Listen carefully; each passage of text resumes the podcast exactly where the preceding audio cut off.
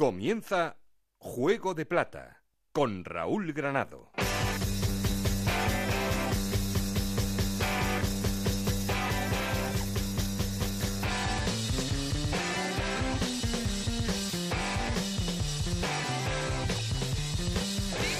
¿Qué tal? Muy buenas, bienvenidos a Juego de Plata, el podcast de Onda Cero en el que te contamos todo lo que pasa en Segunda División. Y a cuatro jornadas para el final hay que hablar del liderato del Cádiz, que ganaba 2-0 al Oviedo y que ya tiene una ventaja de 5 puntos sobre Huesca y Zaragoza, que son segundo y tercero.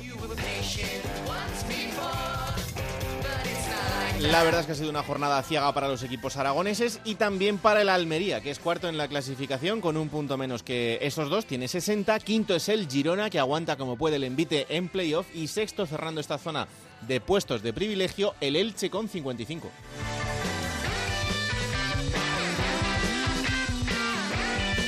El pelotón de equipos que viene por detrás y que puede todavía soñar con el playoff es grande, va desde el Rayo Vallecano que es séptimo hasta incluso el Mirandés, que es decimotercero, pero las sensaciones de cada uno son diferentes. Quedan cuatro jornadas por delante y todo puede pasar. Y por abajo la jornada nos deja el descenso a Segunda División Bella confirmado del Racing de Santander y la lucha de Extremadura, Lugo y Oviedo, que son los que ocupan ahora mismo estos puestos de descenso. Un programa para hablar de todo esto y mucho más. Ya sabéis que queremos seguir en contacto con vosotros. Para eso tenemos un perfil de Twitter que es arroba juego de plata y un correo electrónico juego de plata. Aquí conmigo está el auténtico cerebro de este programa, Alberto Fernández, con Ana Rodríguez en la producción, con Juanma Frasquet y Javier de la Torre a los mandos técnicos. No estoy solo porque... Esto es Juego de Plata, el podcast de Onda Cero en el que te contamos todo lo que pasa en Segunda División.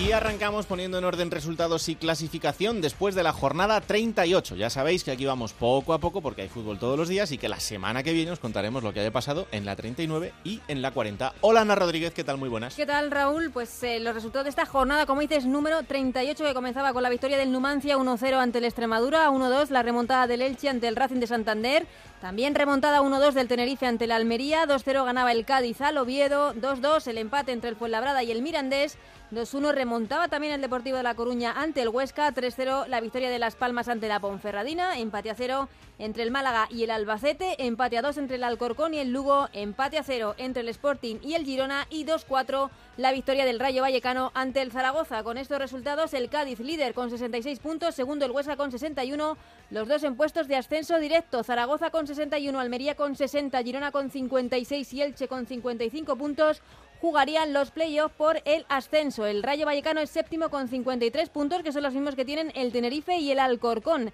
Décimo el Fuenlabrada con 51 puntos, un décimo el Sporting de Gijón con 50, que son los mismos puntos que tienen Las Palmas y el Mirandés. Décimo cuarta la Ponferradina con 48 puntos, los mismos que tiene el Deportivo de La Coruña. Décimo sexto el Málaga con 46 puntos, décimo séptimo el Albacete con 45, décimo octavo el Numancia con 44 y en puestos de descenso Oviedo también con 44 puntos, Lugo con 42, Extremadura con 37 y último Racing con 30 puntos ya descendido matemáticamente a segunda vez. Te voy a decir una cosa. Uf, a ver. Es el momento de confiar. Quedan Oh. cuatro partidos. El Zaragoza no está bien, No. porque son tres derrotas consecutivas. Físicamente el equipo está regular. Es que no he contado los goles que, que hemos encajado en- desde el parón. Pues sí, eh, eh, Pero la verdad es que son bastantes más de la media antes de- del parón. Eh, las lesiones no están siendo justas con el equipo. Las ayudas arbitrales tampoco están llegando.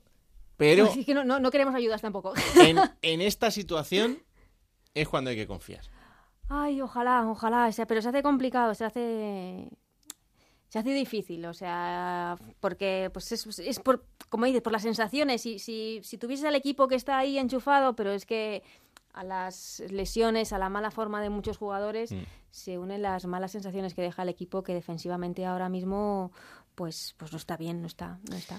Es innegable que eh, con los mismos puntos eh, las sensaciones del Huesca son mejores. Muy, pero, muy oye, luego esto es fútbol, hay que jugarlo y quedan cuatro partidos que son 12 puntos. Parece mentira, pero 12 puntos son muchos todavía en, en esta lucha final. Y estos partidos que quedan se van a decidir por eh, circunstancias muy puntuales. Así que, bueno, vamos a ver. Eh, luego te espero otra vez, que me tienes que contar próximas jornadas. Aquí estoy, por supuesto que sí. Claro que sí. Pues eh, antes de arrancar con el repaso de las ciudades, eh, como siempre, hay que ver qué le ha parecido todo esto al subdirector. Así que ya le saludo. Hola Alberto Fernández, ¿qué tal? Muy buenas. Hola Raúl, muy buenas. Bueno, ¿qué es lo que te ha llamado la atención en, estas, en estos dos partidos que hemos visto en, en, estos días y en los que, bueno, pues el Cádiz sigue al frente, pero no, no han sido semanas fáciles? Bueno, el Cádiz ha mejorado un poquito, ha mejorado un poquito el juego. Eh, ahora digamos que no es el Cádiz de, las primeras jornadas del retorno de la competición. Y luego me está gustando también cómo mejora, eh, se nota más o menos la mejoría en el juego de, de Jukic en el Sporting. ¿eh? Es un Sporting que se asocia más en el centro del campo, que elabora más, un equipo que al menos que tiene un poquito más de identidad. Y luego, fíjate que el Huesca, decíamos, bueno, el Huesca está, ha llegado al ascenso directo, el Huesca parece que, bueno, pues eh, puede darle el, sorpaso al Zaragoza, está ahí empatado a puntos, pero es que este Huesca, el Huesca de Michel Raúl, yo creo que es el que hablábamos antes, es una montaña rusa que eh, quizá esa irregularidad le puede costar caro al final, pero de momento sigue ahí en ascenso directo y yo creo que no ha dicho su última palabra y eh, ese derby aragonés yo creo que le dio muchísima, muchísima fuerza. Sí, la verdad es que sí, y bueno, hay incógnitas, ¿no? Hay... Hay que ver ahora qué pasa con el Zaragoza, qué pasa con el Almería, equipos que eh, no, no, no, están siendo regulares en esta vuelta del fútbol tras el confinamiento. También el Girona, que, está pasando por altibajos. No sé, son equipos que mm, eh, tienen que reaccionar muy rápido porque quedan solo cuatro partidos, hay enfrentamientos directos, eh, hay muy poco margen de error ya. ¿eh? Bueno, tú fíjate el Elche, lo que hablamos en la primera vuelta, nos lo decía Enrique, el Elche es el gran tapado, el Elche eh, va a hacer casi dos meses, hablo de competición pura, que está en los puestos de playoff, pero te imaginas que se acaba escapando en, las últimas jornadas. Puede pasar, ¿no? Son solo dos puntos lo que está por encima, ¿no? Entonces, también sería un palo muy duro para un Elche que, que ha trabajado, ha remado más que los que están compartiendo zona en la tabla, porque es un equipo que tiene menos cositas, tiene menos presupuesto y supondría un palo muy duro. A ver, eh, cada vez queda menos y evidentemente es como un mini mundialito, eh, porque hay fútbol todos los días, como un mundialito y aquí no te puedes despistar. Estaba pensando en la Unión Deportiva Las Palmas, ¿no? que ahora con Pepe Mel, bueno, pues ha mejorado bastante. Eh, yo creo que es el entrenador que más cosas ha probado en su equipo. Ha jugado con dos delanteros, con un delantero, con bandas, ha jugado con cinco en el medio. Hmm. Y, y, y, aún así no le ha dado para, para estar donde debería estar, o al menos luchando por el playoff la Unión Deportiva Las Palmas, ¿no? Está a cinco puntos, pero bueno, que no está donde se esperaba. Y es que los equipos se tienen que reinventar porque las fórmulas se van acabando, el tiempo se va acabando y, el rendimiento, lo hemos dicho muchas veces, tiene que ser inmediato, ¿no? Fíjate, el Tenerife, lo hablábamos el otro día, que se le podía quedar corto, bueno, pues ya está a dos puntos, ¿eh? Tenerife ya está a dos puntos del playoff y jugando bien. Y me recuerda mucho, Raúl, al Sporting de Baraja. Eh, hace dos temporadas, cuando al final le dio un empujón, acabó metiendo al equipo en playoff y este Tenerife de Baraja tiene rasgos muy comunes con aquel y no descarto que se acabe metiendo en playoff. Hmm. Eh, todo el mundo se fija en el Tenerife y con razón, pero cuidado al Alcorcón, ¿eh? lo hemos hablado muchas veces. Es verdad que nos deja muchas dudas porque eh, es un equipo que tiene dos caras claramente, pero, pero es que en, esta vuelta está siendo bastante más compacto de lo que nos tenía acostumbrados y, bueno, cuidado, ¿eh? porque ¿por qué no soñar con que pueda incluso llegar a meterse ahí en esa sexta posición? Sí, fíjate, salvo el día del Sporting, que pierde en, Santo Domingo 0-2 contra el Sporting, eh, no, ha tenido ningún otro traspiés. Eh, lo máximo que ha hecho sin empatar y en los partidos que ha empatado ha competido. Claro, el otro día empata contra el Lugo, ¿no? Y el Lugo se pone por delante dos veces, un equipo que está en zona de descenso, pero el Lugo hizo buen partido. Entonces está el Corcón, que te den muestras de que compite, eh, repito, salvo el barrapalo del día del Sporting, compite todos los partidos justo son los rivales que no te quieres encontrar en playoff. Eh, es verdad que son playoff especial, pero el Alcorcón tiene esos condicionantes de equipo eh, rocoso que compite y que también tiene un juego muy directo con, los futbolistas que está usando fenomenalmente Fran Fernández. Y es otro, como tú dices, de los que está ahí, ¿no? Es que fíjate, desde el Girona para abajo, eh, en cinco puntos hay cinco equipos, ¿no? Es que incluso podríamos hablar de que el Fuenlabrada, que decíamos, bueno, cuidado el Fuenlabrada. Fuenla sí, tiene 51 puntos, ¿no? Y el Fuenla está ahí y por qué no también puede luchar por, por soñar meterse en playoff. totalmente. Eh, por abajo la jornada nos deja el descenso del Racing. Eh, bueno, pues la verdad es que era algo probable y, esperado desde hace varias semanas.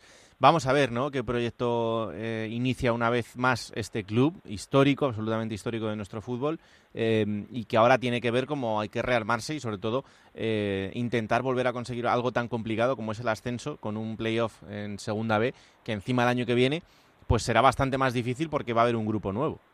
Sí, a ver, lo del Racing, eh, bueno, no por porque haya tardado tanto es inesperado, ¿no? Eh, al final es un equipo que ha ganado solo cuatro partidos, Raúl, que son mm. unas cifras muy, muy, muy, muy pobres. Cuatro victorias en toda la temporada se tienen que condenar, ¿no? Y, es el segundo equipo que más goles ha encajado, por debajo del Deportivo de La Coruña, que, sorprendentemente, bueno, pues por la buena racha que tuvo salió, pero el Racing es un equipo que encaja muchos goles y eh, tiene una media de 1,5 goles de encaja por partido y también esos son, son, ya te digo, son guarismos que te abocan a, descender y lleva una década muy complicada, ha tenido tres ascensos y tres descensos y bueno, pues es un club que se ha visto muy dañado, eh, pero bueno, eh, la, la, buena noticia seguramente para muchos racinguistas que el Chuti Molina pues se ha desvinculado del club y seguramente puedan sanearlo también desde la parcela deportiva, ¿no? Así que mm. mucho ánimo también para la gente del Racing que, que seguro que van a volver. Claro que sí, luego estaremos también por allí para, para ver cómo están y para pulsar eh, a la gente de, de, la ciudad, que son al final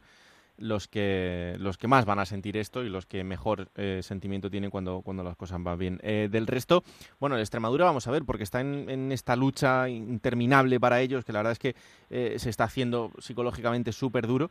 es complicado, muy complicado, porque tiene a, a, siete puntos a la, a, la, permanencia que, que, marca ahora mismo el Numancia. Pero bueno, ¿por qué no confiar en, el equipo de Manuel Mosquera? Sobre todo también porque con este mister que, que es tan optimista siempre, te da eh, cosas en las que pensar. Luego es verdad que futbolísticamente también tiene argumentos eh, como para pensar que se puede meter en la pelea hasta el final, aunque evidentemente es difícil. Bueno, de los cuatro de abajo es el único que no ha cambiado de entrenador. Eso te dice mucho de que confían en el proyecto de Mosquera, ya lo hizo el año pasado y se ganó las credenciales para, para montar algo positivo, pero es lógico, es otro de los equipos que menos cosas te puede ofrecer en cuanto a plantilla, por presupuesto y por todo, ¿no? Pero el Extremadura también se ha notado una mejoría respecto a la vuelta de la competición. Hablaba del Cádiz antes, en el Extremadura se ha notado una mejoría porque lo que ha hecho en este mes de competición ha sido tirar mucho de ganas, de, garra, de lucha, de entrega con Gio Zarfino, que, es el, representante absoluto de este Extremadura, ¿no? Un futbolista que cree y que lucha hasta el final y que se ha hecho la bandera, ¿no? Pero bueno, eh, también necesita eso, ¿no? Necesita tener argumentos futbolísticos para creer que se puede salir de ahí, porque con la lucha y con la entrega no solo no solo se vive, ¿no? Entonces, bueno, pues el Extremadura creo que ese rayito de luz de juego es optimismo para poder salir y eh, sobre todo el, argumento de peso de que confiar en Manuel Mosquera, ¿no? Como tú dices, un entrenador que se caracteriza por motivar a la plantilla, por motivar a la afición, por aunar a todos y bueno, pues tampoco está tan lejos. A ver, quítate el Real Oviedo, ¿eh? Eso sí que yo creo que la presión ahí no es la misma que en Almendralejo. Raúl. Sí, sí, totalmente, ¿no? Eh, al final eh, son equipos que, que, tienen tanta historia que es eh, tan complicado el llegar hasta este punto que el verse ahora abocados a tener que luchar en estas cuatro jornadas por, por salvarse de ahí, pues les va a hacer que, que, se ponga todo cuesta arriba. a ver, Lugo, Oviedo, Numancia, Albacete, Málaga, Depor y Ponferradina son los equipos que bueno, se intuyen que Ponferradina y Deportivo podrían estar más o menos en una zona más o menos tranquila con esos 48 puntos, aunque eh, deberían ganar al menos uno de los cuatro que, quedan, como para estar ya tranquilos del todo. Eh, pero es que del resto cualquiera se puede meter en el jaleo. Y, y, fíjate, está mirando el Rayo Vallecano, que bueno, tiene que recibir al Numancia, eh, tiene que recibir a equipos que están en esa zona baja, y claro, no estamos contando con el Rayo. El Rayo puede sumar esos tres puntos. No me pongas nervioso porque, claro. No, pero bueno, el Rayo puede sumar también los tres puntos de esta jornada y quién sabe si tiene que jugar contra el Numancia, tiene que jugar contra el Racing, tiene que jugar contra equipos de abajo en las próximas tres jornadas. Entonces, salvo la Almería, el Rayo tiene un calendario más o menos eh, factible, más o menos cómodo para poderse meter en, en también. ¿eh? Estaba hablando del caso del Tenerife, pero el Rayo Vallecano es lo mismo.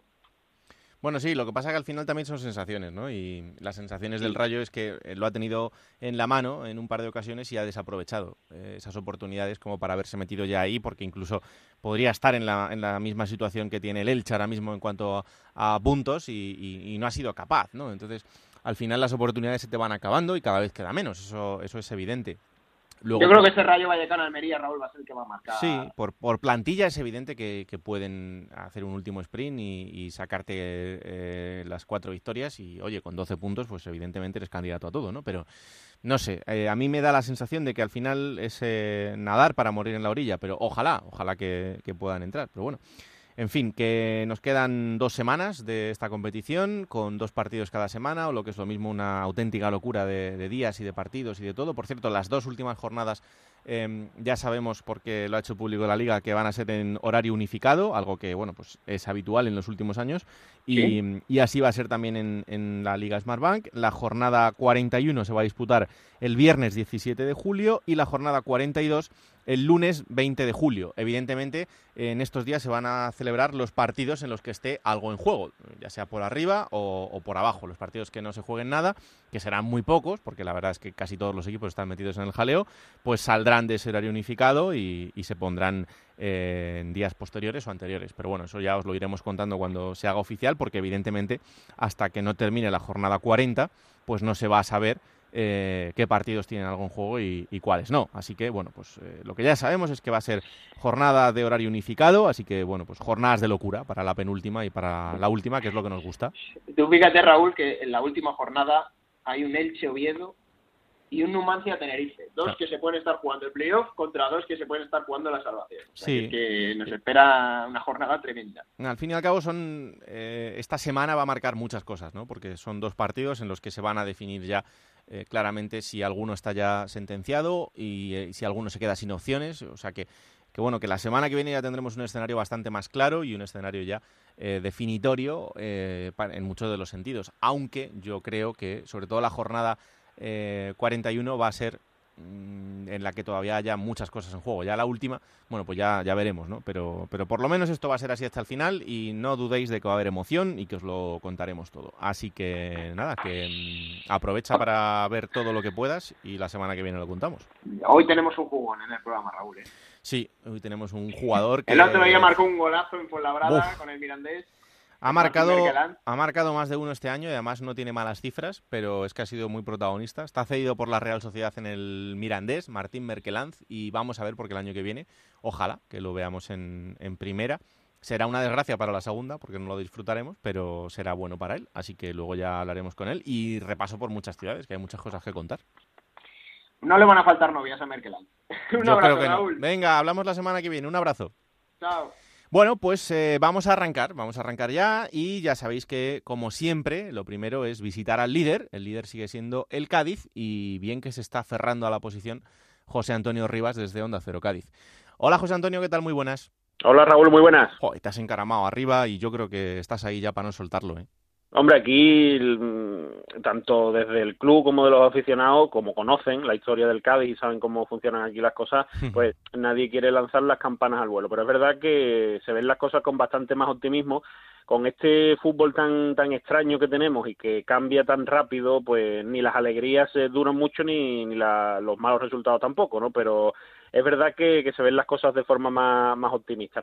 Una liga que, por cierto, eh, no gusta nada a Cervera. ¿eh? No sé si habéis tenido la oportunidad de, escucharlo, pero cada vez que sale a rueda de prensa y mm. le preguntan por la dinámica de la competición, él dice que eh, de hecho, en la previa del, eh, del, partido frente a la Extremadura ya ha dicho que, bueno que va a olvidar cuanto antes este tramo de, de, competición, que no le gusta nada, que está pensado para los espectadores, pero que a él no le permite trabajar nada, que no es el fútbol que él conoce. Bueno, un poco en modo cascarrabia, pero es verdad que, que no, no, le está gustando nada este, esta competición. Supongo que lo que sí le gustará un poquito más es la, la marcha del equipo. Claro, eh, es verdad que es una dinámica que están de acuerdo muchos entrenadores, porque es cierto que con tanta carga de partidos y en tan pocos días, pues el trabajo se comprime muchísimo, se comprime tanto que incluso hay equipos que están eh, poniéndoles vídeos de los rivales a sus jugadores durante los trayectos de desplazamiento de una ciudad a la otra, porque ya tienes que ir pensando en el, en el siguiente objetivo y aprovechando todo al máximo. Eh, claro, yo creo que es un poquito de lo que se queja Cervera es un poco de eso, ¿no? Que, que en esta en este tipo de competición la mano del entrenador, ese, ese trabajo, esa preparación de los partidos realmente se nota muy poco, porque eh, el Cádiz además, pues por suerte o por desgracia, pues está teniendo tres días entre partido y partido, entonces pues es entrenamiento de recuperación, eh, un entrenamiento y, nada, y a jugar. Entonces pues así se puede hacer muy poco.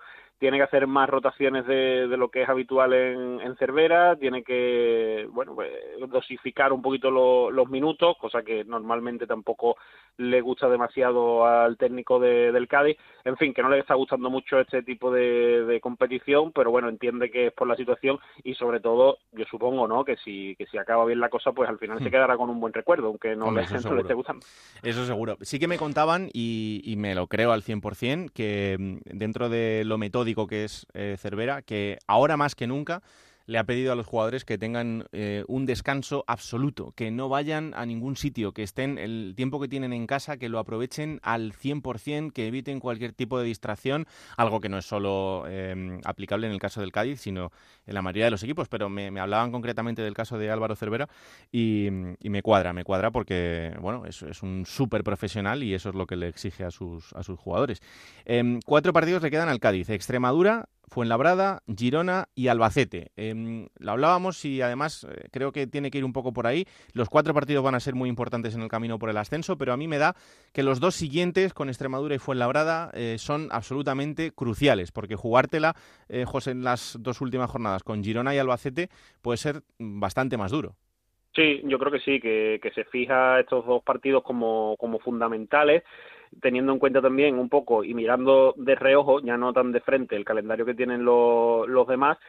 Y bueno, pues eh, de momento eh, las cuentas de Cervera yo creo que es que ni, ni existen, ¿no? Porque él pues se suma a esa filosofía de cholista, ¿no? De ir cada, cada partido mirando lo que puede hacer eh, el equipo y no hace demasiadas cuentas, pero bueno, yo supongo que en su fuero interno, que no sea una persona excesivamente expresiva y demás, pero evidentemente está ilusionado como lo están los aficionados. El otro día pues hubo, eso sí, ¿eh? manteniendo mm, distancias de, seguridad y mascarilla y demás, pero hubo recibimiento al equipo, al autobús, incluso para el partido de, Almendralejo eh, hay una peña, un grupo reducido, creo que son ocho o nueve aficionados del Cádiz, que se han enterado que hay un, un, hotel cerca del Francisco de la Era, tan cerca que desde la terraza pues se ve el, estadio, y entonces pues eh, ni corto ni perezoso han pillado ahí las habitaciones, se van a ir a la terraza del hotel con su pancarta y van a animar desde ahí al Cádiz. Está claro que, bueno, que la afición cadista pues siempre acompaña al equipo, siempre que se puede,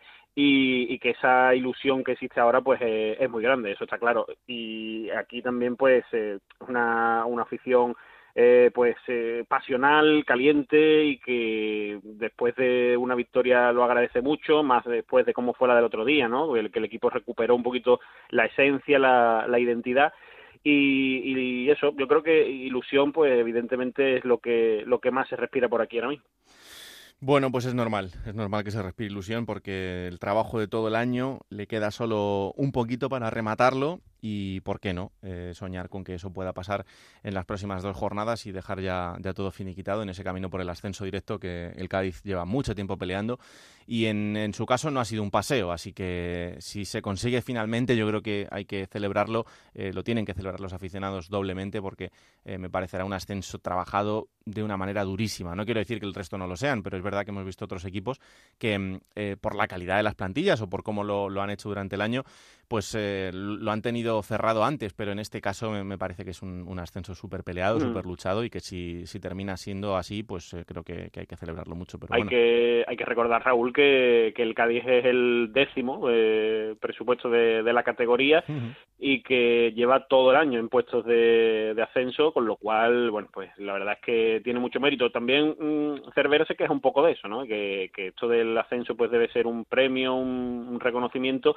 y no una obligación sentirse con esa con esa presión que es como se está sintiendo en las últimas semanas pero claro después de llevar todo el año ahí pues la gente evidentemente es lo que es lo que quieren no no está claro la gente lo ve cada vez más cerca y evidentemente pues eh, no es una exigencia sino una realidad no el, el querer cumplirlo cuanto antes y, el poder disfrutarlo eh, tanto la gente como él porque al final el éxito del Cádiz si se produce ese ascenso eh, será de los jugadores y será de un entrenador que, ha formado un proyecto y un bloque de trabajo que es el que ha llevado al equipo a, estar en esta situación durante toda la temporada, que como decimos y, siempre lo hemos dicho, em, tiene, tiene mucho mérito porque es un equipo histórico, pero es un equipo que hace cuatro días estaba peleando en, Segunda B y pasándolo realmente mal eh, y, transitando por unos años muy difíciles para, para, el club y ahora, bueno, pues afortunadamente el, futuro parece bastante más optimista y parece que es eh, bastante más esclarecedor. También gracias al trabajo de mucha gente que ha estado detrás.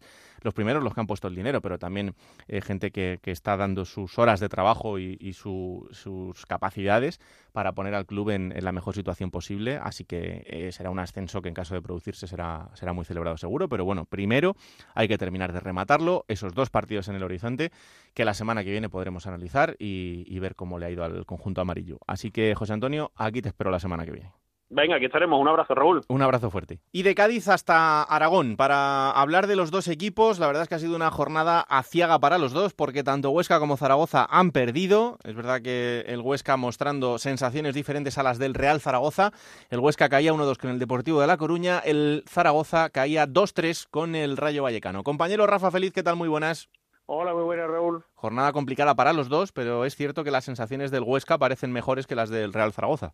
La verdad que sí, la Sociedad Deportiva Huesca jugó un buen partido en Coruña, sobre todo los segundos 45 minutos, donde pudo haber empatado como mínimo el partido, pero las intervenciones del guardameta del Depor y el palo impidieron que los de Miche se llevasen como mínimo un empate y haber sacado un punto más positivo para el equipo orcense. De todas maneras, el Huesca tiene claro que mañana tiene ese partido ante el Alcorcón, que puede marcar su futuro, ya que el Alcorcón, como todo el mundo sabe, no ha perdido ningún partido lejos de su propio estadio y que va a ser un partido dificilísimo para ese encuentro. Está centrado Mitchell pensando única y exclusivamente en cómo conseguir los tres puntos en juego y el Zaragoza que empieza a ser preocupante. Son tres derrotas consecutivas. Es verdad que cada una de esas derrotas tiene una explicación diferente, pero sí hay una cosa que parece clara y que lo reconocía Víctor Fernández en la rueda de prensa posterior al partido con el Rayo y es que eh, el agotamiento y las lesiones están lastrando muchísimo al equipo.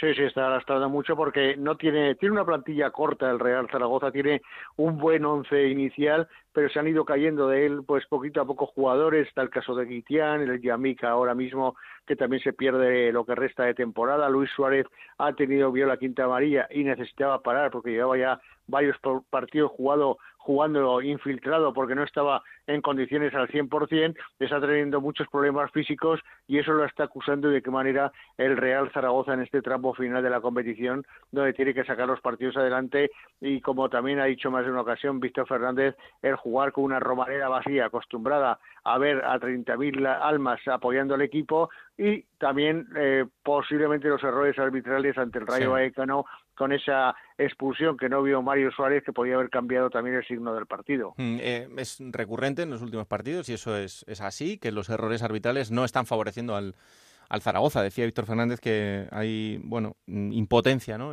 ante esta situación. Eh, esto es lo de siempre, es el debate de te dan, te quitan, pero es verdad que en este tramo de, tan decisivo eh, cualquier error parece que es más importante que en otro tramo de la temporada. La verdad que sí, han sido errores importantes, eh, por ejemplo el del Rayo decíamos, el día del Huesca con la posible falta sobre Puado que significaba además, curiosamente, el tanto de la victoria de la Sociedad Deportiva Huesca y son eh, puntos eh, claves a la hora de enfocar los partidos y llevarse los puntos los, los equipos contrarios. Hmm. Bueno, pues eh, vamos a ver, pendientes, el Huesca tiene Alcorcón, Racing de Santander, Numancia y Sporting de Gijón, el Zaragoza tiene Tenerife, Oviedo, Albacete y Ponferradina. Estos son los rivales que les quedan por delante a los equipos aragoneses, equipos que ahora mismo son segundo y tercero y que por tanto van a centrar y mucho nuestra atención en estas dos semanas que quedan de competición. Lo seguimos contando. Un abrazo, Rafa. Un abrazo. Bueno, pues ya veis cómo están las cosas por Aragón en los dos equipos, tanto Huesca como Zaragoza, y hay que hablar también del Almería. El Almería sigue cuarto en la clasificación, pero vamos a ver cómo sigue evolucionando el enfermo, porque en los últimos partidos no da buenos síntomas. Eh, a pesar del cambio en el banquillo, es verdad que eh, ganaba al Sporting de Gijón 1-0, pero la derrota frente al Tenerife hace que el conjunto almeriense eh, nos deje nuevamente dudas en cuanto a cuál puede ser el futuro próximo en ese camino eh, que tiene por intentar llegar al ascenso directo, que eh, bueno, pues cada vez le queda menos tiempo para conseguir y sobre todo para afianzarse, porque la distancia no, no es que sea muy grande, pero eh, quedan solo cuatro partidos en el horizonte. Onda Cero en Almería, Juan Antonio Manzano, ¿qué tal? Muy buenas. Hola Raúl, muy buenas, ¿qué tal? ¿Qué diagnóstico haces de cómo está el conjunto almeriense después del, cambio de entrenador, de, cómo lo estás viendo en estos partidos y sobre todo de las sensaciones que, transmite, eh, que son las mismas que teníamos antes, de, poca seguridad en el equipo. Pues, eh, pues sí, la verdad es que no, no, no, no puedo añadir mucho más, salvo que, que, no es un equipo fiable, ¿no? No está siendo un equipo fiable cuando debería serlo, ¿no? En el momento en el que estamos en este tramo final de liga, falta de dos semanas, de cuatro partidos para acabar todo, y donde al equipo rojiblanco pues se le espera como al resto de candidatos, ¿eh? eh obviamente, que tienen que tener la solidez eh, para luchar realmente, ¿no? Eh, cuando hablamos de la permanencia, pues igual se entiende más que un equipo vaya dando cabezazos y vaya dando, pues, pues vaivenes, ¿no? y bandazos, y al final pues consigue el objetivo por, por, por propio o por ajeno, ¿no? Pero cuando estás peleando por arriba, eso no vale, ¿no? Tienes que ser tú quien saque el trabajo adelante y el Almería no está siendo fiable. De, fíjate que de los eh, siete partidos que se han disputado hasta ahora eh, en este después del, del confinamiento, después del parón de liga, el Almería solo ha tenido un encuentro donde ha sido más o menos reconocible de equipo de arriba, que fue el de Zaragoza. Hmm. Fue aquella victoria 0-2, ¿no? Porque el resto, incluso con victorias, eh, las que logró, eh, las que ha logrado hasta el momento, han sido apuradas y lo que no ha sido victorias, pues evidentemente han dejado sensación de dudas y sobre todo esta última, ¿no? Después de haberse puesto con un guion bien distinto, haberse puesto por delante, que no había hecho hasta el momento, ¿no? Más allá de lo de Zaragoza, eh, no saber administrar, incluso al final, pues ni siquiera saber matar el partido para aguantar con uno menos un resultado al menos de empate, pues hombre, dejan realmente muchísimas dudas, ¿no? del equipo rojiblanco y como te digo, de una situación de un equipo muy poco fiable en este tramo definitivo de la competición. Em, quedan cuatro partidos por delante. Girona Rayo Vallecano, Ponferradina y Málaga. Son los cuatro rivales que tiene en el horizonte la Almería. Eh, Girona y Rayo por arriba, Ponferradina, bueno, en una zona eh, en esas alturas en las que puede estar ya salvado y Málaga eh, jugándose todo por abajo. Bueno, son cuatro rivales que en cualquier caso se tendrán o presumiblemente tendrán algo en juego, con lo cual fácil no será. No, no será fácil. Los dos últimos, hombre, a ver, igual me aventuro a decir una cosa y, y luego los hechos me golpean en la cara, ¿no? Pero vamos, yo creo que en esas dos últimas semanas, si el equipo tuviera todavía que raspar algún puntito por ahí para asegurar el playoff, eh, pues aún estaría tiempo. Hmm. Lo que pasa es que me genera muchas dudas, ¿no? Sobre todo estos dos próximos partidos, que en cuatro o cinco días, ¿no? Del jueves al lunes va a tener frente a Girona y frente al Rayo Vallecano, y evidentemente con el ojillo pendiente de lo que hagan los demás, ¿no? el Zaragoza, el Huesca fundamentalmente, ¿no? porque el Cádiz parece que ya la distancia no va a ser recuperable, pues dudo mucho que el equipo rojiblanco realmente esté en disposición de acometer cualquiera de esos dos puestos o un puesto de ascenso directo. Insisto que puedo equivocar y pegar un patinazo tremendo, pero es que no lo no da no transmite, ¿no? esa seguridad de que pueda pelear por eso. Por tanto, yo creo que lo que debería preocuparse realmente el equipo rojiblanco es asegurar cuanto antes el playoff y luego asegurar el mejor puesto posible, ¿no? Porque aquí hoy, eh, bueno, estos días eh, había, bueno, ese, es un un comentario entre eh, irónico y, deseoso hmm. de que el equipo rojiblanco pudiera llegar a ser tercero y con cuatro empates a cero estaría en primera división, hmm. por el hecho de acabar como mejor clasificado de esos cuatro, ¿no? Porque fíjate cómo están las cosas ante esta inseguridad que transmite el equipo rojiblanco.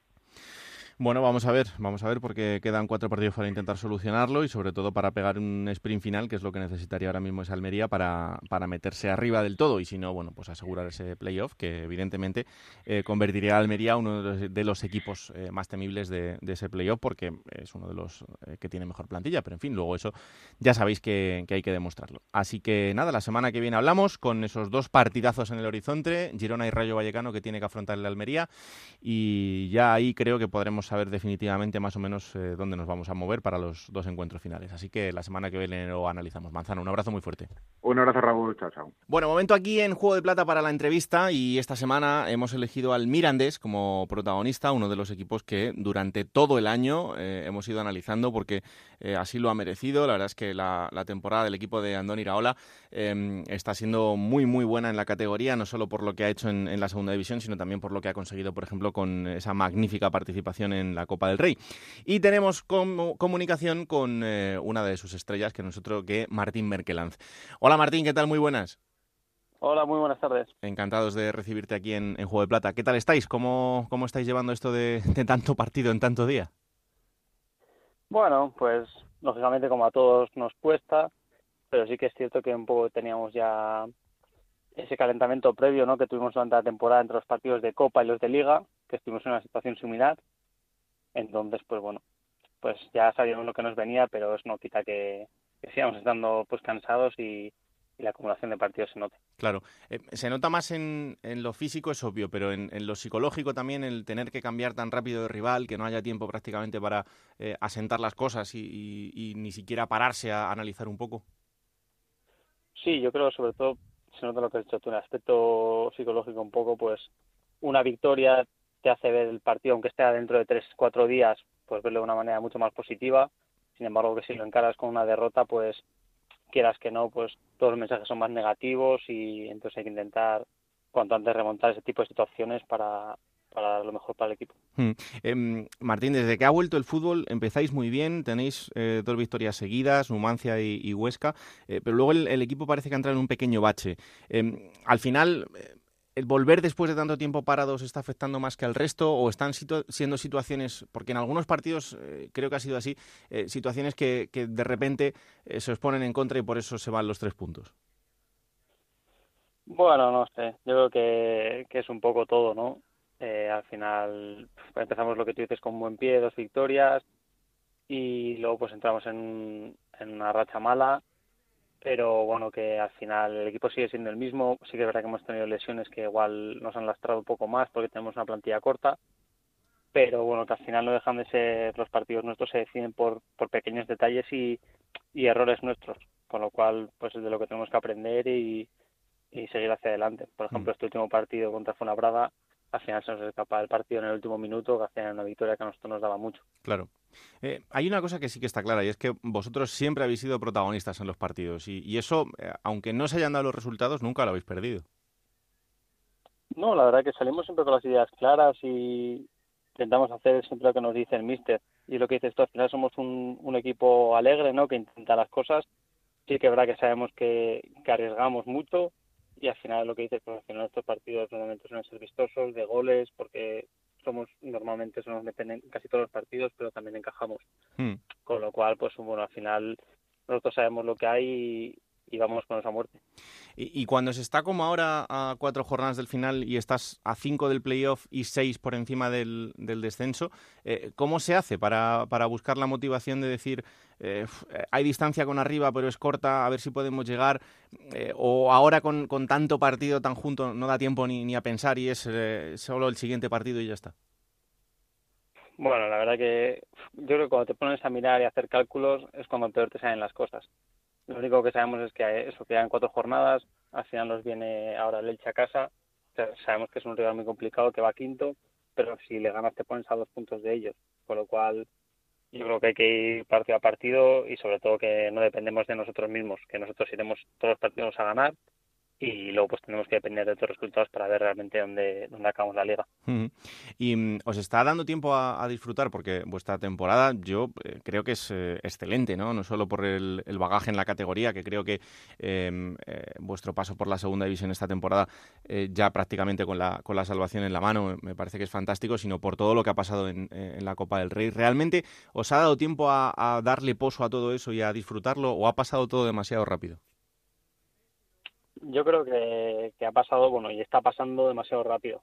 Sí que es verdad que, valoramos y sobre todo nuestro entorno, ¿no? Pues nos hace valorar mejor la situación, pero yo creo que hasta dentro de un tiempo, quizá cuando termine la temporada y ya nos plantemos en la siguiente, no seremos realmente conscientes de lo que hemos conseguido, que al final llegar a unas semifinales de Copa del Rey y llegar a las últimas jornadas de, liga en, la situación en la que estamos, pues no era nada, nada previsto antes de empezar la temporada y, aquí hemos llegado, con lo cual yo creo que ahora lo que dices tú también que nos vienen partidos muy seguidos y, muy rápidos pues igual no te da tiempo a valorarlo pero yo creo que luego con el tiempo pues lo valoraremos mejor hmm.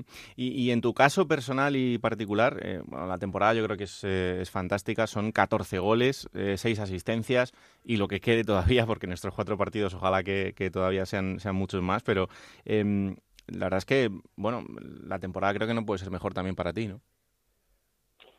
Sí, no, no voy a negar que al final son, son buenos números, pero al margen de, de, de los goles o de las asistencias, sobre todo yo para lo que venía aquí a Mirandés, era para, para volver a reencontrarme como futbolista, para tener buenas sensaciones, para ver que mis rodillas respondían bien y al final yo creo que, que ese objetivo lo he conseguido con creces, porque ya te me he sentido muy a gusto, muy cómodo en el equipo desde el primer día y, eso no tiene ninguna molestia y yo creo que he podido rendir a buen nivel. Hmm. ¿Te da tiempo a, pensar en, el año que viene o todavía eso es como, como otro mundo diferente? Primero hay que acabar y descansar y luego ya pensaremos. Nada, yo creo que eso, que mejor acabar la temporada y luego ya veremos el, año que viene. Al final me queda un año de contrato con la Real, entonces yo ahora acabar aquí la temporada con el Mirandés lo mejor posible, disfrutar de las vacaciones que, que serán cortas y luego ya volveremos a dieta. No, es verdad que, con tu trabajo eh, tú te has reivindicado, ¿no? Era un año importante para ti, con eh, sobre todo eso, ¿no? De demostrarte a ti mismo que todo lo que llevas dentro lo, podías poner en el campo y, el exponerte hacia el exterior, ¿no? Y creo que eso, pues eh, hasta donde has podido ha funcionado. Sí, es lo que te digo, que al final pues venía eso, ¿no? Al final era para mí una temporada arriesgada porque había mucha incertidumbre, no sabíamos cómo cómo iba a estar realmente y ya digo que no puedo estar más contento. Yo creo que, que escogí el, el, club idóneo para mí, al final me, cogí, me pillaba cerca de casa, eh, un ambiente espectacular, tanto el vestuario como lo que eh, engloba todo el club y me ha hecho sentir desde el primer momento como en casa y yo creo que eso es una base importante para, para la hora de rendir. Eh, no sé si te ha dado tiempo a hablar con Alejo y conocerle. Nada, nada, tampoco le di más, más, importancia a eso. Al final me lo mandaron los amigos y, hmm. y sin más no, le di más importancia. Bueno, ese gol de Merkelanza eh, eh, jugando en el partido del Mirandés frente al Almería, que parecía que le podía solucionar un poquito las cosas al Cádiz, y ese detalle curioso de, de Iván Alejo que, que, le ponía en Twitter, no, te conozco de nada, Merkelanz, pero, pero te quiero. O sea que, eh, bueno, esto entre, entre compañeros. ¿Te está resultando muy raro este nuevo fútbol o os habéis adaptado rápido? Bueno, al principio sí que, era bastante extraño y curioso el llegar pues con las mascarillas, el tener que estar siempre con la distancia de seguridad con el compañero y, tal, pero mm. bueno, poco a poco te vas acostumbrando a lo que dices tú. Al final te toca cada 3-4 días esas situaciones en partido y bueno, los entrenamientos los hacemos a diario, entonces ya lo vas cogiendo un poco como una dinámica y, te vas acostumbrando.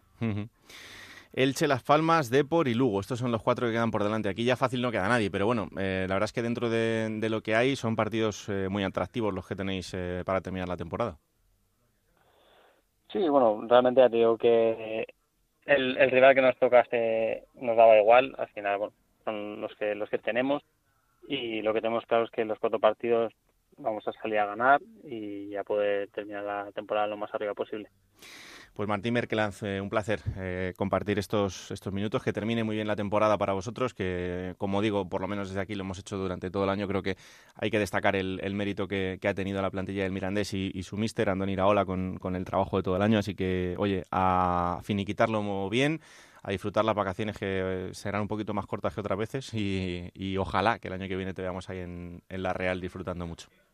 Muchas gracias. Un abrazo fuerte, Martín. Un fuerte abrazo. Bueno, pues ahí está la conversación que manteníamos con Martín Merkelanz, el jugador del Mirandés, y hacemos un paso ahora por una ciudad que está de enhorabuena porque no sabe todavía lo que es perder desde que ha vuelto el fútbol, desde esta vuelta en eh, la pandemia. Bueno, pues el Deportivo de La Coruña todavía no ha perdido y eso es una gran noticia porque esto le sirve para que ese camino por la salvación, pues eh, de momento sea un poco más plácido. Es verdad que todavía quedan puntos por conseguir pero quizá con una victoria más en estos cuatro partidos haya sellado el objetivo de poder estar la temporada que viene en Segunda División. Y esto, eh, sacado de contexto, podría parecer un fracaso, pero tal y como ha venido el año, eh, la verdad es que es una absoluta bendición. ¿O no, compañero Alberto Gómez? Coruña, ¿qué tal? Muy buenas. Hola, ¿qué tal? Muy buenas, Raúl. Bueno, eh, ¿Quieres que me remonte al 20 de diciembre, aquel día que el Deportivo cerraba la primera vuelta contra el Tenerife, que éramos 8.000 en Riazor, eh, con 12 puntos el Deportivo, que había marcado Cristian Santos, el mismo que, el que marcó en esta ocasión un golazo contra el Huesca, empata el Tenerife, la gente en la grada rompiendo bueno sus sillas, tirándola los unos a los otros ante la desesperación, y luego el de Perú no las coaen y permitía pues al Deportivo ir con 15 puntos, Raúl, con 15 puntos, que por lo menos había que hacer el triple en toda la segunda vuelta. Pero bueno, aquellos tiempos ya quedan ahí para el recuerdo eh, para el recuerdo a veces hay que recordarlo y luego pues sí, lo que ha venido en toda la segunda vuelta con los números de, de, Fernando, con los números de quienes han seguido en el equipo, con los números de ese vestuario, con una nueva directiva, en definitiva, que han pasado tantas y tantas cosas que aún encima, como tú bien dices, después de, la crisis de, provocada por el COVID, y volviendo a la competición, pues efectivamente. Y eso que estuvo a punto de perder esa imbatibilidad, el Deportivo, por ejemplo, fíjate, hace una semana contra la Ponferradina, en el tiempo de prolongación, gol en propia puerta, gol de Cholac, y le daba la vuelta a un marcador que parecía ya imposible. Es cierto que el equipo, además, eh, pues viene de menos a más, eh, viene de menos a más. Yo recuerdo el día del partido contra el Rayo Vallecano en el descanso 0-2, que yo lo digo y todos los que estábamos allí en Riazor nos veíamos en la segunda división B, porque el equipo además acumulaba errores imperdonables, errores de bulto impropios de, jugadores profesionales. Pero bueno, eh, luego fue a Elche, consiguió con aquel gol de Hugo Vallejo tres puntos de oro, después llega aquí la Ponferradina, otros tres puntos de oro, empata en Tenerife con un arbitraje un tanto polémico, aquel penalti de Mujay, pero bueno, ahí quedó ¿eh? el gol de, de Akeche y muchas oportunidades y ya pues el no va más ha sido contra, contra el Huesca, una primera parte tremenda. Yo creo que hay una serie de factores, evidentemente, y analizándolos tanto a nivel local como a nivel general para el que diga, pero ¿qué ha pasado con este deportivo? Eh, venía bien el equipo antes de la pandemia. Es cierto que gana seis partidos seguidos eh, y luego tropieza ahí un par de ellos con derrotas, Almería, Zaragoza, empates por el medio, eh, Girona, aquel empate que supo derrota contra el Lugo, pero el hecho de esta nueva normativa, ¿sabes, Raúl? Con cinco cambios, con 23 jugadores y con el fondo armario, que ahí sí tiene el Deportivo, eh, pues le han permitido a Fernando Vázquez experimentar. Y a veces uno no da con su equipo tipo, con sus jugadores, independientemente que les tenga que administrar las fuerzas, porque vamos de tres en tres días, de cuatro en cuatro, como mucho de cinco en cinco, y como vivimos de la última jornada, de la última victoria y sobre todo está contra el Huesca, no nos olvidemos, equipo que está en ascenso directo, pues yo creo que Fernando ha tenido una clave fundamental para mí y es que como el fútbol se cocina en el centro del campo, esa figura de Borja Valle. Era un jugador que estaba sentenciado, era un jugador que no contaba apenas nada, un jugador que sabía que salía a calentar para nada, pero eh, su presencia en el centro del campo ante la Ponferradina un poquito al final, bueno, venga, Luego en Tenerife, en la segunda parte, impresionante la masterclass. Hmm. Y el otro día, pues al comienzo, porque aquí en Coruña, fíjate, algún amigo me decía, vaya, yo me quedo a ver el último cuarto de hora que me llega. No, no, el otro día, la primera parte ya. En la segunda parte, pues el Huesca sí que apretó y tuvo sus claras oportunidades como para igualar el marcador. También la tuvo allá al final el Deportivo en la combinación de Cholac y Sadí Merino. Y bueno, pues en definitiva, esa alegría, yo creo que hay que buscar el objetivo de la permanencia, aunque todo es posible. Está todo muy apretado y luego, pues sí, rehacer este equipo, se va a rehacer la institución, porque el día 28 de julio hay una asamblea que si nada se tuerce, pues el Deportivo va a dejar de pertenecer a sus accionistas, sean mayoritarios con un 6%, sean minoritarios, a pertenecer a banca, ¿no? Mm. Con un 74%, pero, en fin, que, que va a venir un tiempo de muchos cambios y vamos a ver por qué aparte de que Fernando tiene garantizada su continuidad, Raúl, porque lo venimos comentando a nivel local y regional, y aquí también a nivel nacional e internacional, come directamente ya con el nuevo dueño, el señor Escotet, dueño de Abanca, pues ha querido comer, ha querido tener contacto directo con él. Luego está la figura de Richard Barral como manager que va a ocupar esa posición y a ver cómo pues configuran un equipo en el que hay jugadores que se están ganando la renovación.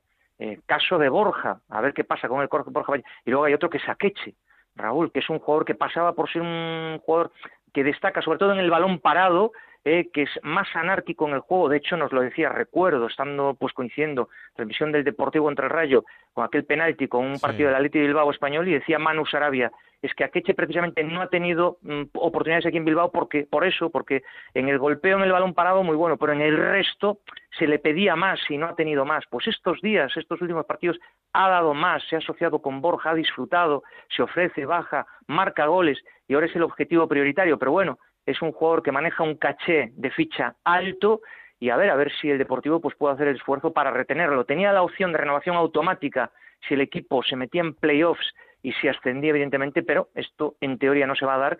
Y luego a ver qué pasa con otro, porque claro, tú ves el gol de Cristian, el golazo, el segundo contra el Huesca y hasta pides Cristian renovación, pero yo creo que no, porque el Deportivo va a ser la tercera temporada que afronte en segunda división, ya no quedan ni los restos del seguro de descenso, Raúl, a ver las ventas si se dan y luego ya sabes cómo son los controles y los topes salariales y no hay más cera que la que arde. Así que a ver, a ver cómo se va configurando. Bueno, eh, de momento ya es una buena noticia que se empieza a pensar en, la próxima temporada. Eh, lo que quedan Con las precauciones, claro. Claro, no, no, no. Pero, pero, bueno, que quedan cuatro partidos por delante. Eh, Málaga, Extremadura, Mirandés y Fuenlabrada son los cuatro rivales que tiene el Depor. Em, es un calendario que eh, es para quedarse en segunda división. Y me explico, son rivales a los que el Deportivo de La Coruña, si quiere buscar esa salvación, tiene que rascar puntos porque son rivales de su liga. El Fuenlabrada no, porque eh, está pensando más en, en, la zona alta de la clasificación, pero Málaga, Extremadura y Mirandés, una vez que ya no va a poder optar tampoco a la zona alta de la clasificación, pues en principio son tres equipos que, mm, el, Deportivo tiene que plantarles batalla. Pero es que hay una cuestión, una cuestión. cuando hagamos el resumen del año hmm. y está ahí, no te olvides de aquel famoso vídeo de Perú no las Coain, no le ganamos ni a la 11, o sea, no le ganamos ni a la 11. Tú fíjate el nivel de, de, de, baja moral que tenía la tropa, no le ganamos a la 11, y venían de empatar en Lugo en un partido que, bueno, empataron de aquella manera. Es decir, es que este Deportivo en esta segunda vuelta, con Fernando, es cierto, pero con un vestuario que ha ido cambiando, con jugadores que han ido entrando, otros se han ido, en definitiva, que han tenido más presencia, pues eh, es un milagro. Sí, el Deportivo está llamado a estar ahí arriba, pero es un milagro y hay que darle esa, esa, esa entonación.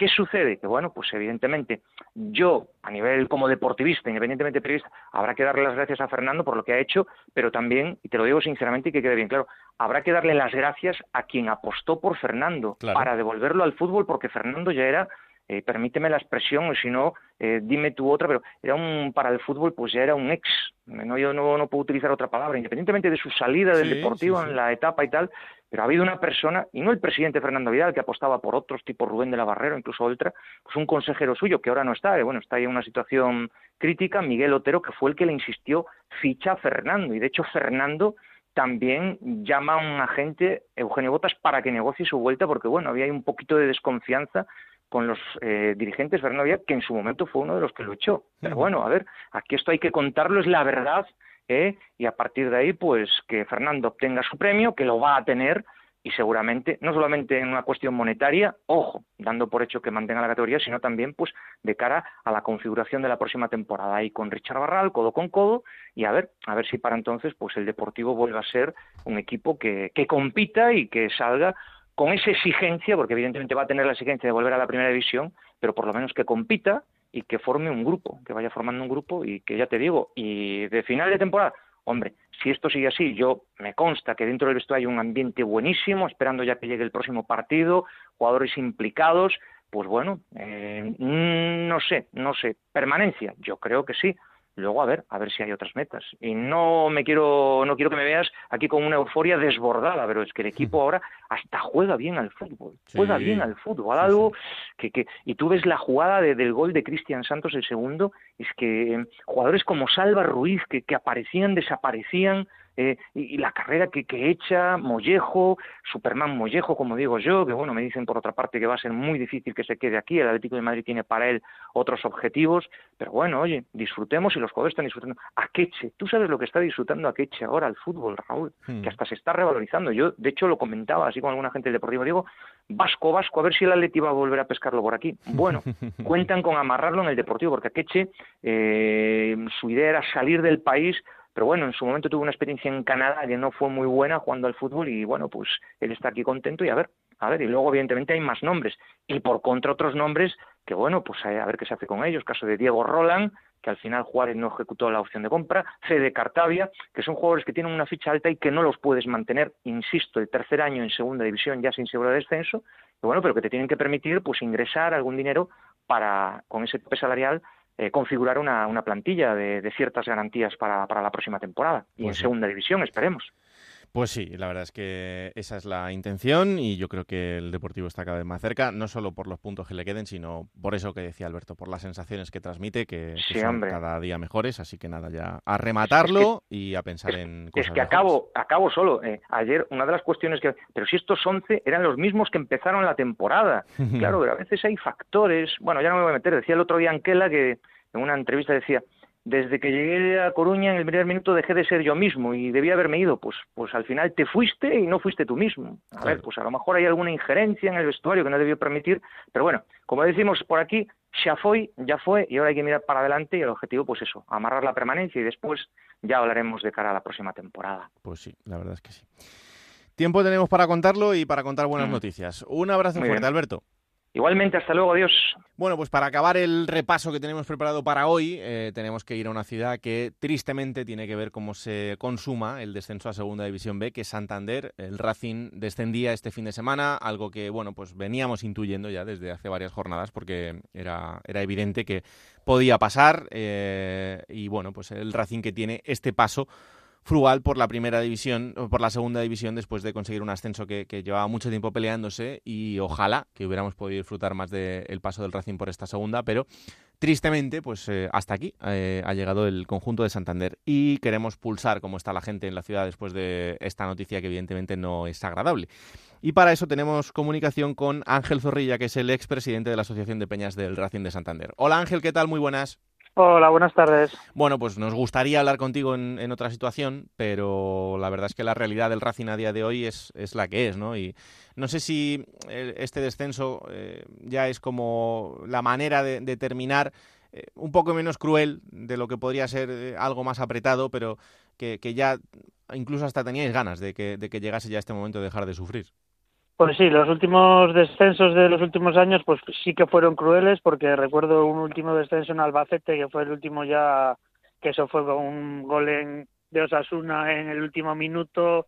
Además hubo ahí un intercambio de noticias que si había sido a favor de Osasuna, que si era en contra, estábamos salvados, que no, y ahí sí fue un descenso cruel. Este, pues era la crónica de una muerte anunciada, porque ya desde el principio de temporada con la planificación, con la nula planificación deportiva, pues se veía que íbamos abocados al, al descenso. Luego la venta de, del mejor jugador, pues tampoco se reforzó el equipo de la manera que se tenía que haber reforzado y aquí en la ciudad pues este era ya las apuestas eran a ver cuándo, cuándo se descendía porque el descenso estaba ya claro hmm, em, la rabia que da todo esto es que al final eh, el sufrimiento ¿no? que hay que pasar como para poder llegar otra vez a la segunda y verte ahí verte en el fútbol profesional ver que un equipo de, la historia de la entidad del Racing eh, vuelva a estar en, en el foco em, que se haga todo tan mal como para que dure tan poco ¿no?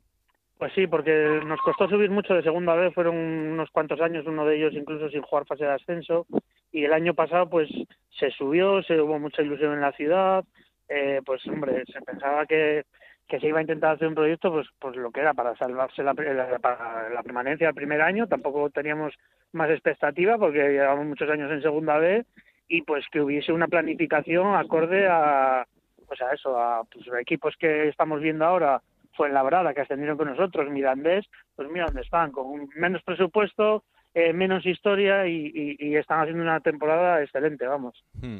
Eh, decíamos nosotros eh, al principio del programa, no sé si estás de acuerdo, que la salida de Chuti Molina, el director deportivo, es una buena noticia para el Racing. Pues hombre, era una noticia que, que se estaba esperando. A ver, la planificación deportiva ha sido, pues como te decía, ha sido nula han traído, pues, no ha habido una planificación deportiva, como quien dice. Se ha tirado mucho de talonario, se ha traído mucha gente veterana, que a ver, en segunda división tienes que tener gente veterana, pero también tienes que contar con gente de la cantera. Hmm. La cantera ahora mismo es inexistente, no se les ha dado confianza. Ningún, ninguno de los entrenadores que ha pasado este año por el Sardinero eh, ha dado oportunidades, excepto estos últimos partidos que hemos visto, que yo creo que ya ha sido por, por clamor popular o por decir, bueno, pues ya pero ya sacado a los chavales cuando, cuando el equipo está descendido.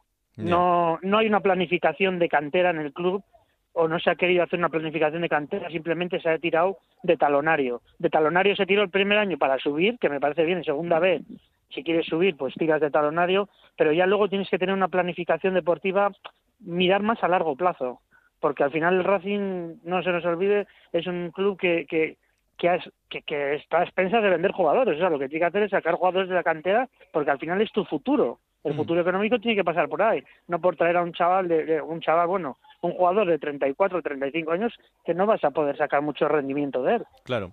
Em, em, Ángel, ¿qué, ¿qué, ha pasado en estos últimos años? Porque la verdad es que todos los vaivenes, eh, después de, de, toda la serie de personajes que han ido pasando por la, por la dirección del club, ha sido increíble, pero eh, en los últimos años, en los últimos eh, quizá año y medio así, pensábamos bueno, en, una reconstrucción del equipo, en un, en un, en un aire nuevo, con, con, los ex, con gente importante, con la implicación de, de, la ciudad. Y todo eso al final también parece que se está desvaneciendo. Al final, mira, eh, entró un grupo inversor de aquí de Cantabria, el grupo Pitma, Hmm. que ha sido el que ahora ha llevado la rienda de- del club después de salir los exjugadores. Ellos ya estaban en el accionariado, pero bueno, al final son los que estos dos últimos años tomaron las riendas de, del- de la entidad. Eh, son los máximos accionistas, nos han salvado de, de una quiebra económica brutal. Al final están prestando dinero, porque al final no dejan de prestar dinero para luego ellos buscar su negocio al final. O sea, ellos quieren recuperar Claro. su dinero, pero vamos, es un grupo cántabro, de, de accionariado cántabro, que reconocido y demás. Y, y a- lo que han pecado ha sido de no implicarse, que eso, yo cuando estuve de, de presidente de las Peñas, nosotros lo decíamos, os tenéis que implicar más en... Ellos han tomado el club como una empresa más. Ellos tienen un grupo de empresas aquí, pues muy importantes, y para ellos el Racing era una empresa más. Tenía su director general, bueno, tiene su director general, su director deportivo, y ellos como que delegaban demasiado. Y ahí ha habido una fractura social porque al final eh, la gente se ha ido, no se ha sentido partícipe de- de- del club.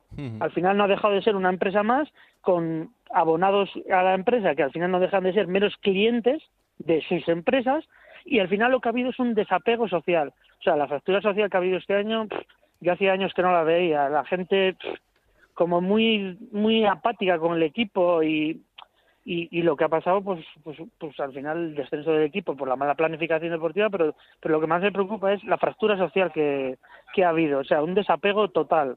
Hmm.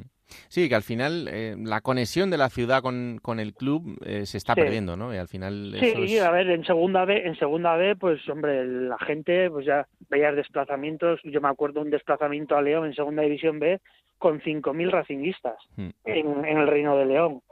Y, veías desplaza en, todo, en todos los desplazamientos en segunda B ha habido gente de- del Racing siguiendo al equipo, incluso en segunda división. Pero ya estos dos últimos años el desapego el desapego social era era muy importante. No había no había relación con el club en, en materia social. Eh, al ya te digo al, al abonado se le trataba pues eso como un cliente más no no había esa conexión que ha habido estos últimos años de equipo afición y que y que eso es al final al final se ha notado Hmm. Y, a ver, evidentemente eh, es eh, hasta injusto, ¿no? Plantearlo, pero ¿tú crees que también hay algún fallo por parte de, de la afición? Yo creo que la afición, eh, a ver, fallo, hemos sido poco críticos igual con, con el equipo.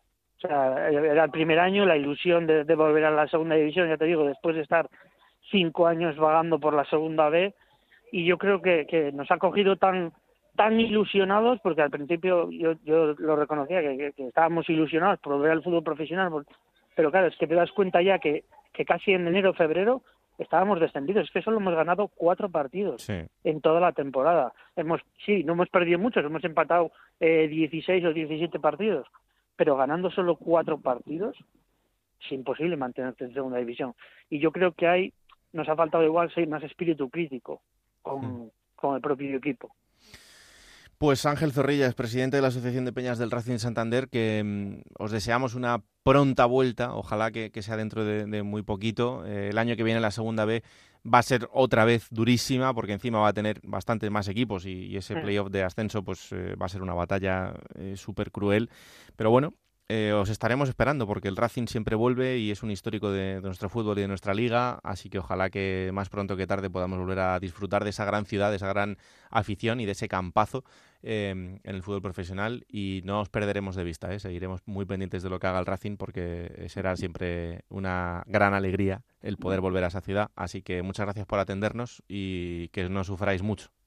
Pues no, intentaremos volver lo antes posible, pero lo que ya te digo, lo que más me preocupa es eh, recuperar otra vez la, la, la- recuperarnos de la fractura social que hemos sufrido este año, porque yo creo que al final es lo que tiene que sacar adelante este club, la afición, eh, la comunión con el equipo y que, pues si vamos a estar un par de años en segunda vez y subimos el primer año, lógicamente, bienvenido sea, pero que sea un proyecto más largo plazo y no más a corto plazo, porque al final los cortoplacismos ya hemos visto a lo que nos llevan. Mm, Desde luego que sí. Y que no se pierda y que no se muera ese racinguismo tan... eh, Yo creo que eso no se va a morir. Son Oh. 107 años de historia y, y ya hemos pasado peores batallas y yo creo que esta, hombre, no deja de ser un descenso, pero bueno, yo creo que, de esta saldremos. Claro que sí, a volver pronto. Ángel, muchas gracias, ¿eh? un placer. un abrazo. Un abrazo enorme. Bueno, pues eh, ya veis, esa es la situación del Racing de Santander a día de hoy. Es una pena eh, ver cómo el Racing desciende a segunda vez después de todo lo que les había costado el llegar otra vez hasta el fútbol profesional, pero ojalá que, que sea dentro de muy pronto cuando les volvamos a disfrutar en la categoría. Así que un abrazo enorme para, para, el Racing, para sus empleados y para todo el racinguismo y toda la ciudad, claro que sí. Bueno, pues hasta aquí el repaso por las ciudades que hemos elegido para esta semana. Lo siguiente es coger esa máquina del tiempo que pilota Pablo Llanos para traer los mejores momentos de los equipos de la categoría y creo que esta semana nos va a llevar hasta el año 1999.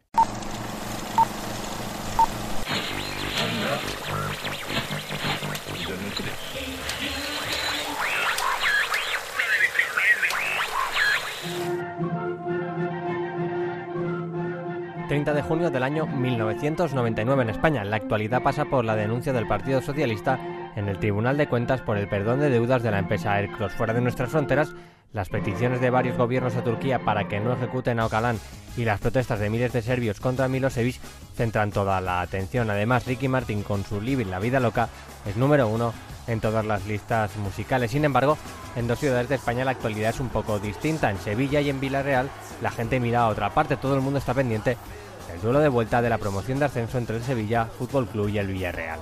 Los sevillanos llegan tras una buena temporada en la categoría de plata, además. En la ida de esta fase de ascenso ganaron 0-2 en el terreno de los castellonenses. Enfrente está el Villarreal, que ha tenido una mala temporada y que no se quiere despedir de la primera división del fútbol español. El Sevilla salía con Per part del Sevilla Futbol Club, Marcos Alonso, a línia d'eixida, Monchi en la porta. I com a jugadors de camp, número 3, Nando, 4, Prieto, 5, Ivic, 7, Moya, 8, Olivera, 10, Sartas, 18, Tabaré, 22, Quevedo, 23, Velasco, i amb el 32, Francisco. En la banqueta per a possibles substitucions, Leal com a porter i com a jugadors de camp, Héctor, Juan Carlos, Juric i Jesuli. I el Villarreal con en la porta número 13, Palop. I com a jugadors de camp, número 2, Pascual. 3, García San Juan. 6, David Albelda. 8, Crayo Beanu. 9, Gaitán. 12, Tellez. 15, Tasevski. 19, Manolo Alfaro. 20, Antonio Díaz. I amb el 24, Gerardo. Com a possibles suplents, César Lainez, porter. I com a jugadors de camp, Robert, Christiansen, Arregui i Alberto. Mejuto González pitaba el comienzo del partido y el duelo era igualado, tanto que después de 45 minutos el marcador no se había movido. El partido se reanudaba y a los 5 minutos de ese momento... Sartas, quan ahí estan els jugadors del Sevilla fent exercicis de calfament estrau, la falta i gol del Mami Quevedo. Puja l'1-0 al marcador al minut 5. Xavi Robert, autèntica poalada d'aigua freda. És Gavi Moya. Autèntica poalada d'aigua freda per a les aspiracions del Villarreal. El encuentro llegaba al final y el marcador no se movería más. El Sevilla era equipo de primera división y los groguets volvían a la categoría de plata. Lo demás, como se suele decir, es historia.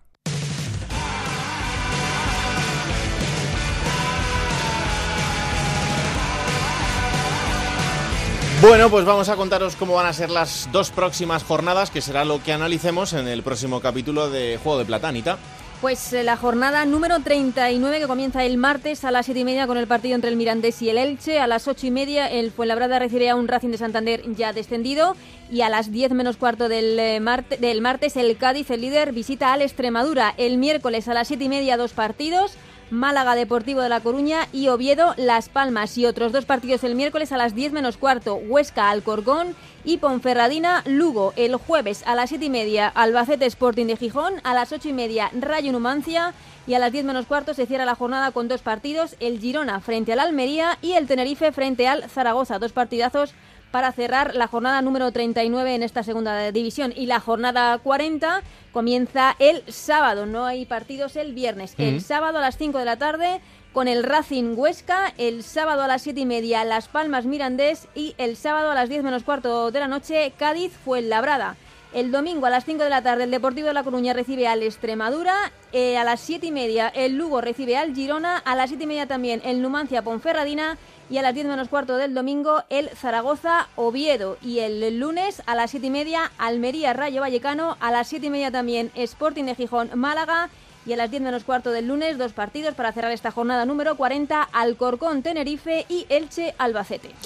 Bueno, pues eh, ya sabéis que todo lo que pasa en estos partidos os lo iremos contando en Radio Estadio, el mejor resumen el domingo en el Transistor con José Ramón de la Morena. Y aquí estaremos nosotros el martes para contaros lo que pase en estas dos jornadas y para contaros también cómo se pone la cosa para las dos últimas. Quedan cuatro para el final. Queda muy poquito antes de llegar a ese infierno que es el playoff de ascenso para estar en primera división y en el que ya conoceremos a dos de los equipos que tendrán ese privilegio.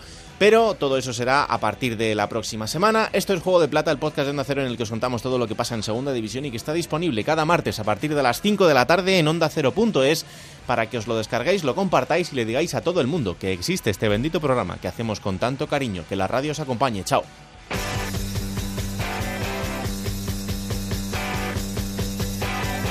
Raúl Granado, Alberto Fernández, Ana Rodríguez. Juego de Plata.